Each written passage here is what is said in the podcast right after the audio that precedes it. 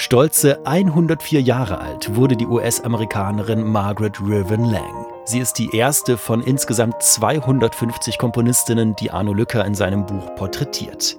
Er hat eine Artikelserie für das Fun-Magazin noch einmal überarbeitet und beim Aufbauverlag drucken lassen. Das Grundprinzip, wenige Seiten biografischer Überblick, ergänzt um jeweils ein exemplarisches Musikstück. Etwa diese Träumerei von Margaret Riven Lang. Arno Lücker schreibt dazu, bei Lang glitzert es sogleich los. In die pagodenklangartigen, aber nie glatten, geglätteten, sondern aufgefächert interessanten Himmelshaufen gelangt eine wunderschöne Melodie hinein. Ein Phrasenende wird rudimentär wiederholt, aber es fehlen ein paar Töne. Diese Ausdünnungen feiern immer auch ein bisschen die Ruine, die als solche verherrlicht und eben nicht ersetzt oder saniert wird.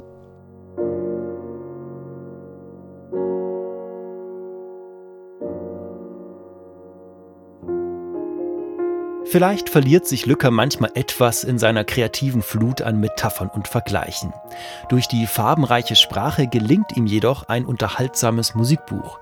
Niemand muss sich durch trockene Exkurse quälen, stattdessen gibt's knackige, oft auch witzige Texte, inklusive sorgfältiger Analyse. Besonders gut gefällt mir, dass ich jedes Musikstück, das er vorstellt, auch hören kann, dank einer verlinkten Playlist. Die Reihenfolge der 250 Porträts wirkt zufällig. Zeitgenössische Künstlerinnen neben Romantikerinnen neben komponierenden Nonnen aus dem Mittelalter. Alle wirft Arno Lücker munter durcheinander.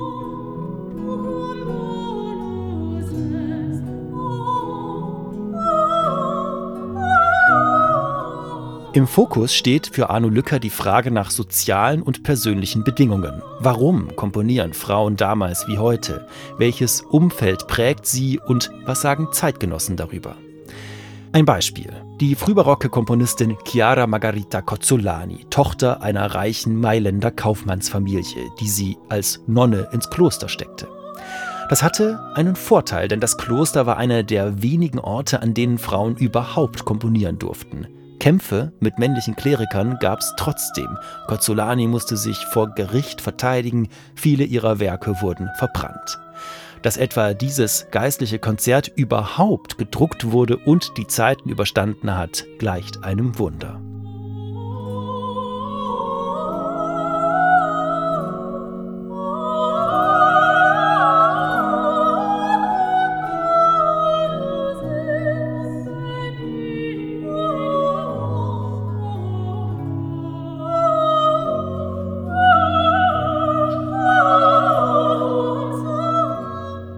Diese berührenden Klänge haben auch manch männliche Zeitgenossen in den Bann gezogen. Arno Lücker zitiert ein historisches Lob über die singenden Klosterschwestern. Sie tragen die dunklen Gewänder des heiligen Benedikts. Aber dem Hörer erscheinen sie eher als weiße, melodiöse Schwäne. Unter diesen Schwestern verdient Chiara Margarita das höchste Lob für die außergewöhnliche und hervorragende Würde ihrer musikalischen Erfindungen. Arno Lücker gelingt es gut, Zeitzeugenberichte, Musik und eigene Analysen zu verknüpfen. Die Quellenlage sei oft dünn gewesen, schreibt er im Vorwort. Er habe hier und da etwas spekulieren müssen. Meistens helfen seine kreativen Assoziationen dabei, Menschen und Zeitgeist näher zu kommen. Teilweise wirkt das Ergebnis aber auch etwas konstruiert, wenn Lücker etwa die These andeutet, Frauen seien generell mutiger gewesen als Männer oder bescheidener, da ihre Musik nicht so heroisch sei. Unversehens verstärkt er hier geschlechterspezifisches Schubladendenken.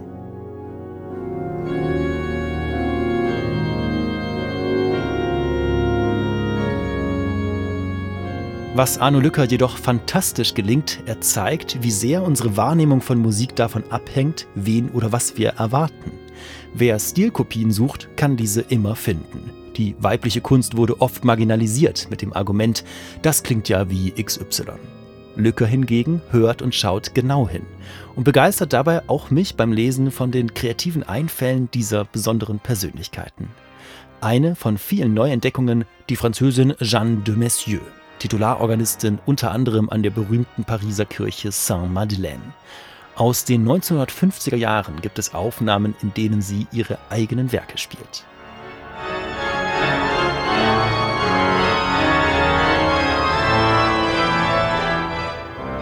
Bald geht es mit aufregenden Akkordranken weiter, die in sich noch anschlagsspezifisch aufgesplittet sind. Staccato versus Portato.